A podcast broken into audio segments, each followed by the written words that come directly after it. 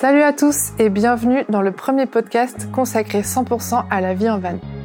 Moi c'est Lucille et je suis là pour vous parler de ce sujet sans tabou, sans rien vous cacher et je vous dis tout.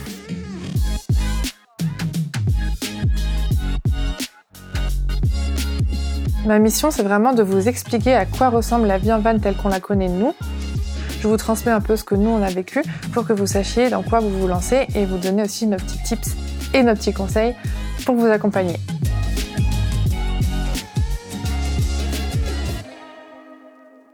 Aujourd'hui, j'ai envie de vous parler d'un sujet qui est assez d'actualité en ce moment et depuis quelques mois pour nous, c'est est-ce que vivre en maison ou en tout cas vivre dans un espace plus grand nous manque par rapport à la vie en van qu'on mène? Alors déjà, pour remettre un peu en contexte, on a commencé à voyager, à, vivre dans Kirikou, notre premier fourgon L2H2, et euh, c'était un espace en fait où tout était au même endroit, tout était à découvert. Le lit, qui faisait aussi euh, bureau en fait. On avait les toilettes et la salle de bain, pareil, à la vue de tous en plein milieu du van. Aucune intimité. Enfin, on a vécu un an dedans, dont six mois en saison. Et donc en saison, forcément, il y avait les toilettes, la douche, euh, on pouvait travailler dehors, c'était en plein été, enfin c'était complètement différent. Et après, on a un peu bougé à droite à gauche avec, c'était, mais c'était surtout au début pour euh, profiter, pour voyager. Donc on ressentait pas forcément la difficulté de la de la configuration de ce van, sauf que quand on a commencé à vraiment voyager et en même temps travailler, on a commencé à voir que là, on, on s'empiétait trop l'un sur l'autre, que c'était compliqué. Du coup, on est parti sur un van plus grand, celui qu'on a actuellement, donc Calimero, qui a un Volkswagen Crafter L3 H2 et qui a un aménagement beaucoup plus, qui permet beaucoup plus d'intimité. Donc il y a un lit, en plus une banquette, ce qui permet de, que l'un dorme, l'autre travaille. La banquette permet aussi de travailler à deux. Donc on a la place pour travailler à deux et la salle de bain, les toilettes sont complètement enfermées dans un espace à part. Donc ça déjà, ça a un peu changé la vie. Au niveau du moral, euh, quand on voyageait en travaillant, c'était enfin rien à voir quoi. On avait vraiment l'impression de s'arrêter et de rentrer dans notre petite maison dans laquelle on était hyper confort, dans laquelle on pouvait travailler assis et pas affalé dans un lit avec l'impression d'avoir rien fait à la fin de la journée. Et aujourd'hui, ça fait quasiment euh, cinq ans qu'on a commencé à voyager et à vivre en van dans un petit espace comme ça, euh, peu importe qu'il soit L3H2, L2H2, L1H1 ou L5H7, euh, quoi qu'il arrive, ça reste un tout petit espace. Et c'est vrai que là, je pense qu'on est arrivé il y a quelques mois à terme de ce qu'on pouvait supporter en tant que couple.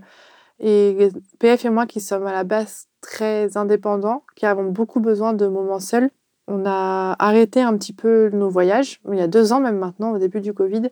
On a décidé de ralentir les voyages, de les garder que pour quand on n'avait pas beaucoup de travail ou pas du tout. Donc ça veut dire de vraiment partir que quand on est en vacances pour profiter. Parce que c'est vrai qu'on a beaucoup, on a beaucoup voyagé en travaillant, on profite très peu, on dépense beaucoup d'argent pour pas kiffer à fond. C'est vrai que c'est un truc qu'on n'a plus envie de faire. Et du coup, avec ce projet un peu de se sédentariser à moitié et d'être nomade l'autre moitié de l'année, on est vraiment parti sur quelque chose de plus grand en fait. Donc on a trois fourgons aujourd'hui. Donc celui, on a gardé le Volkswagen Crafter qui sera mon fourgon entre guillemets avec toutes mes affaires dedans. On a un camion Iveco caisse qui est le bureau et la salle de sport et la grosse salle de bain de luxe et l'endroit d'accueil des invités. Et il y a le van de PF beaucoup plus sommaire, beaucoup plus petit. C'est à peine un L2H2, enfin c'est un petit L2H2 dans lequel il pourra voilà, avoir son espace, sa chambre, entre guillemets, et avec lequel il pourra partir quand il veut aussi. Donc ça nous permet d'avoir une liberté l'un par rapport à l'autre qui nous manquait. Et euh, ça nous permet aussi de pouvoir euh, voilà, dormir euh, ensemble quand on veut seulement. De, voilà, vraiment, je ne vais pas m'étaler là-dessus parce que j'ai déjà fait tout un podcast sur notre choix de vie actuel. Donc si vous avez envie d'aller l'écouter, il est dans la liste des podcasts déjà publiés, donc n'hésitez pas.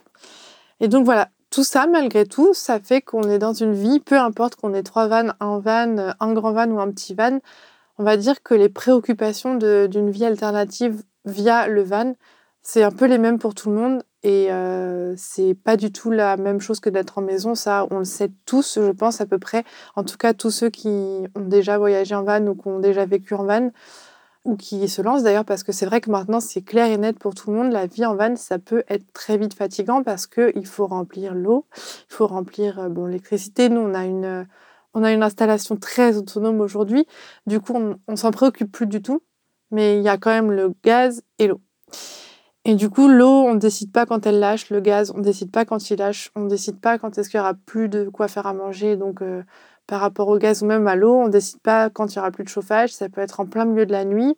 Euh, des fois, ça arrive aussi qu'on soit en train de se brosser les dents avec le dentifrice dans la bouche, prêt à cracher, et que là, on allume l'eau et qu'elle crache tellement parce que c'est la fin de la cuve que bah on n'arrive pas à finir de se laver les dents. Donc, on est obligé de trouver des solutions.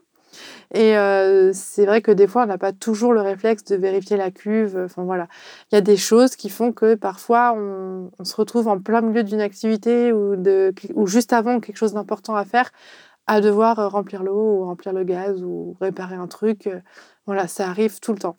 C'est vrai qu'en tout cas, on n'a pas cette sensation en maison, on n'a jamais eu cette sensation quand on a eu un appart, l'un comme l'autre, de l'autre côté on est en appart, on pose nos affaires, on a juste à allumer le robinet, à, allumer le chauffage et a priori rien ne se passe quoi. En tout cas, rien ne se passe pendant plusieurs mois normalement si, l'appartement est en bon état. Et du coup, c'est vrai que c'est quelque chose qui va être beaucoup moins fatigant de vivre en appartement parce qu'il y a euh, voilà déjà tout ça en moins. C'est vrai que parfois ça nous manque un peu je dirais que dans une moyenne de trois semaines par an, on va dire, on ressent le besoin d'aller dans un Airbnb ou un gîte ou un hôtel, ou même des fois chez les parents. Ça peut être cool au moment des fêtes, euh, des anniversaires, etc. D'aller passer deux, trois jours là-bas. Parce qu'en fait, des fois, on ne sait pas pourquoi. J'avoue que je n'arrive pas à expliquer ça encore. Euh, je fais des recherches sur la question, mais je ne suis pas encore euh, très convaincue des explications que je trouve. Pourquoi Je ne sais pas. Du coup, on ressent le besoin d'un coup d'avoir de l'espace, de pousser les murs en fait. C'est-à-dire que de dormir dans un lit enfermé entre deux murs, 99% de l'année, ça nous convient parfaitement. Mais il y a des fois où il faut respirer, on se sent étriqué et on a besoin d'avoir un lit qui se trouve en plein milieu d'une pièce et qu'on puisse descendre sur le côté sans, voilà, en ayant directement accès aux toilettes, à la salle de bain, desquelles on tire la chasse et basta, il n'y a plus rien, il n'y a plus d'odeur, il n'y a plus de toilettes à vider. Euh, oui, parce que j'ai oublié, avec l'eau le gaz, il y a aussi les toilettes à vider et à nettoyer le seau, parce qu'on a un compost, donc on ne met pas de sac. Donc, euh, il y a plein de choses, en fait, qui, des fois, on a envie de souffler et on se dit, là, il faut qu'on aille se prendre un hôtel ou un Airbnb. Souvent, ça arrive plutôt en road trip, que, plus souvent que les moments où on est sédentaire. Et euh, c'est vrai que ça se fait ressentir le, manque d'un mode de vie plus confortable. Ça arrive rarement, mais quand ça arrive, c'est ça nous gratte quoi. Il faut qu'on vite qu'on aille prendre un hôtel, euh, on en a besoin. À un moment, le cerveau pète un câble comme ça. Et d'ailleurs, ça nous arrive aussi quand on, je sais pas, on va faire une course ou on va chercher quelque chose qui est près de, de, de chez les parents de PF ou de, des miens. On se dit, allez, bon, on va, on va aller manger chez eux. Et au moment où, on se dit on va manger chez eux, euh, on se prendrait pas les petites affaires pour prendre une vraie douche, ça nous ferait pas un peu du bien quand même. Donc c'est vrai que ça nous arrive beaucoup euh, de faire ça, enfin beaucoup. Dès qu'on va chez les parents, on va dire euh, une à deux fois par mois, on se dit allez, on prend une vraie petite douche. Ça fait vraiment du bien. Donc je pense que sans toutes ces petites pauses dans des vrais endroits, des vrais des, enfin, des vrais endroits, des grands endroits où il y a besoin de penser à rien d'autre qu'à soi et qu'à notre to-do list, on va dire. On n'a pas besoin de penser à vider les toilettes, à remplir l'eau, à remplir le gaz, à réparer un truc. Enfin, vraiment, on a juste besoin de penser à nous. Ça fait vraiment du bien. et sans ça, je pense qu'on pèterait un câble, vraiment. D'ailleurs, quand on passe plusieurs jours, le seuil, je dirais que c'est une semaine. Quand on passe une semaine chez quelqu'un, dans une maison ou quelque chose comme ça, un truc, euh, un endroit plutôt confortable, on va dire, le retour à la vie en van, on remet une semaine à s'y habituer. On remet une semaine à reprendre le rythme de le matin, il faut tout aérer, tout taper, bien secouer tous les draps. Il faut aussi euh, vérifier que l'électricité est branchée, que l'eau est remplie, que le gaz est OK, que les toilettes elles sont pas à vider. Enfin, voilà, ça c'est des choses qui prennent du temps le matin. Je dirais que le matin, la mise en route, elle dure à peu près trois quarts d'heure en van. Sachant qu'en plus on est deux, donc on se croise, donc faut pas qu'on soit sur la même tâche en même temps, donc faut pas qu'on se lave les dents en même temps. Donc c'est vrai qu'il y a beaucoup d'organisation autour de tout ça et ça peut être vite fatigant. Donc on remet en général une petite semaine à se réadapter à tout ça. On se réadapte très vite dans nos têtes, mais nos corps, eux, mettent euh, parfois un peu plus de temps.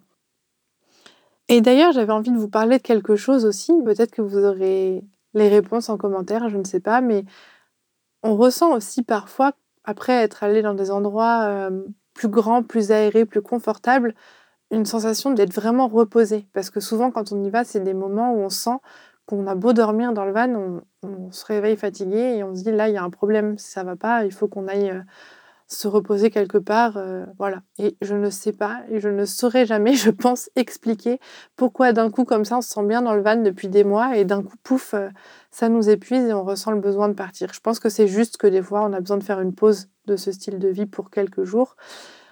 Et c'est vrai que la sensation d'être vraiment reposé après une nuit en appartement ou en maison, elle est juste incroyable après euh, avoir eu l'envie et la pulsion en fait de partir du van. Donc ça, je l'explique pas. Peut-être que c'est parce que des fois le van il n'est pas totalement droit et du coup on a l'impression de dormir droit mais on n'est pas droit, donc notre, corps compense. Peut-être qu'il y a une histoire d'environnement autre, euh, une sorte de saturation d'être à deux dans un petit espace. Peut-être qu'il y a aussi une saturation de, de devoir tout faire parce qu'on n'a pas été habitué à ça et que c'est un mode de vie qu'on a que depuis 5 ans. Euh, VS un mode de vie qu'on a quand même eu chacun pendant 25 ans quand même, en appartement, chez les parents, enfin dans un endroit très confortable. Donc 5 ans sur, euh, sur cette échelle-là, c'est pas énorme, c'est c'est rentré dans nos habitudes, mais peut-être que notre corps n'est pas encore 100% adapté, qui sait, je sais pas au bout de 5 ans, on devrait plutôt être bien adapté à ce mode de vie, mais c'est vrai que parfois on a des sensations de fatigue et on sait que ça s'applique vraiment à ça. D'ailleurs, ça me donne envie un peu de vous parler de ma séance de naturopathie que j'ai eue il y a un an avec ma naturopathe. Et euh, je lui ai dit, euh, c'était un des moments où on était un peu fatigués tous les deux et on ressentait un peu le, besoin de changer des choses dans notre vie. Et euh, je sais que c'est un mode de vie, la vie en van, qu'on adore. Et à aucun moment, du coup, on peut se dire que ça nous fait du mal. Du coup, j'en avais parlé avec ma naturopathe et je lui ai dit voilà, je mange bien, je fais du sport, je suis heureuse dans ma vie, pas, je suis pas déprimée, tout va bien, mais euh, je me réveille aussi fatiguée que quand je me suis couchée, voire plus. Et euh, elle me disait euh, oui, alors quand on mange bien, on fait tout bien et qu'on est quand même fatigué, souvent il faut regarder du côté de l'environnement. Et là, je lui ai dit non, s'il te plaît, me dis pas que je dois plus vivre en van parce que là, je vais être malheureuse. et du coup, elle m'a dit que non, c'était pas forcément ça le problème, ça pouvait l'être. Mais sachant que c'est pas tout le temps, c'était juste des accès de fatigue et pas tout le temps, elle m'a conseillé de regarder du côté de l'eau et des ondes. Et ça, c'est là que tout s'est déclenché pour moi et que je me suis dit, voilà, on se dit vivre dans un petit espace, dans un van, à l'abri de, de tout, à l'écart de tout et que c'est bon, c'est forcément mieux pour notre santé. Mais en fait, on oublie que c'est un mode de vie qui est tellement différent qu'on doit s'adapter aussi et adapter les équipements et les, et les installations à notre santé. Et c'est là que beaucoup de choses ont commencé à changer pour moi, que les accès de fatigue ont été beaucoup moins forts et beaucoup moins fréquents. C'est là qu'elle m'a proposé du coup de boire de l'eau minérale pour voir si ça changeait quelque chose euh, par rapport à l'eau des cuves que je buvais. Parce que pour vous la faire très très courte, quand une eau est filtrée par euh, voilà, tout le processus de filtrage de l'eau, euh, souvent elle devient pauvre, voire complètement vide. Elle perd toutes ses informations d'eau, toutes ses informations minérales, on va dire. Et du coup, en fait, c'est elle qui va avoir besoin d'être dynamisée, d'être énergétisée, entre guillemets. Et du coup, c'est en la buvant qu'elle va venir prendre l'énergie de notre corps pour se nourrir elle. Et donc c'est là qu'on commence à se fatiguer. Et souvent, voilà, quand on est en van parce qu'on est dans des cuves, l'eau est dans des cuves et euh, où l'eau est stockée d'une manière qui n'est pas forcément parfaitement parfaite pour la santé. Du coup, souvent on rajoute des filtres qui appauvrissent encore plus l'eau, même si ça enlève souvent les, microbes et les, choses pas très bonnes pour la santé. Ça appauvrit l'eau et du coup, ça peut potentiellement nous fatiguer de ce côté-là, j'avais essayé de changer les choses en buvant de l'eau minérale et aussi l'idée des ondes. Donc on n'a pas idée à quel point les ondes peuvent fatiguer. En fait, c'est je vais essayer d'être très succincte parce qu'on est en train de faire des modules là-dessus sur le Van Camp. Donc euh, c'est vraiment tellement intéressant qu'on en a fait des modules avec des experts. Donc si vous voulez aller voir, euh, il y aura beaucoup plus d'informations là-dessus. Mais pour faire simple, euh, les ondes, quand il y en a trop et quand on est trop entouré d'ondes, ça va nous pomper notre magnésium. Et du coup, forcément, le magnésium, si on en a peu ou qu'on est en, carence, on va être fatigué. Pareil, le convertisseur de tension qu'on utilise pour transformer l'électricité 12 volts en 220 volts, ça va être un des plus gros perturbateurs du sommeil. Parce qu'il va envoyer des ondes sinusoïdales et en fait, toutes les 10 secondes, par exemple, je dis n'importe quoi, ça va venir à une fréquence plus élevée que la fréquence sur laquelle notre cerveau se cale quand on est en plein sommeil. Ce qui fait que ça va nous empêcher de dormir profondément et ça va nous empêcher d'avoir un sommeil récupérateur à 100% et que du coup, au fur et à mesure du temps, on va devenir de plus en plus fatigué juste parce qu'on a dormi. Le fait d'avoir dormi avec ça nous, va nous épuiser et on va se sentir encore plus fatigué que la veille. Il y a plein de choses comme ça qui font dans l'environnement du van auxquelles on pense pas, qui potentiellement peuvent nous épuiser. Parce que si jamais on enlève tout, qu'on a un van super confort et tout, et qu'on a de la super eau et qu'on n'a pas d'onde, je pense qu'on est proche de quelque chose qui peut être euh, vraiment parfait pour la santé. Si en plus de ça, on est garé dans un endroit sans pollution extérieure qui peuvent rentrer dans le van et qu'on arrive à avoir un taux d'humidité parfait qui fait que voilà, il n'y a aucune moisissure, aucun champignon nulle part. Là, on est dans une, vraiment dans une optique euh, santé 100%, santé parfaite. Donc ça, c'est vraiment ce qu'on recherche et je voulais vous en parler parce que c'est vrai que du fait qu'on soit fatigué, qu'on ait ces besoins fréquents de, changer d'environnement, de se réveiller plus fatigué que la veille, on a fait des recherches et on est vraiment tombé sur des, trucs super intéressants, dont le fait d'améliorer euh, l'eau, les ondes, euh, l'humidité dans l'air, etc. Après, je ne dis pas que c'est la réponse. Nous, ça nous convient comme ça. On a réussi à mettre tout ça en place et à voir que ça a fait des grosses améliorations sur notre santé. Peut-être que d'autres personnes n'arriveront tout simplement pas à vivre euh, de manière permanente dans un petit van non, enfin dans un van tout court, c'est vrai que ce que je vous partage, c'est vraiment mon expérience à moi. Elle n'est pas forcément valable pour tout le monde, évidemment.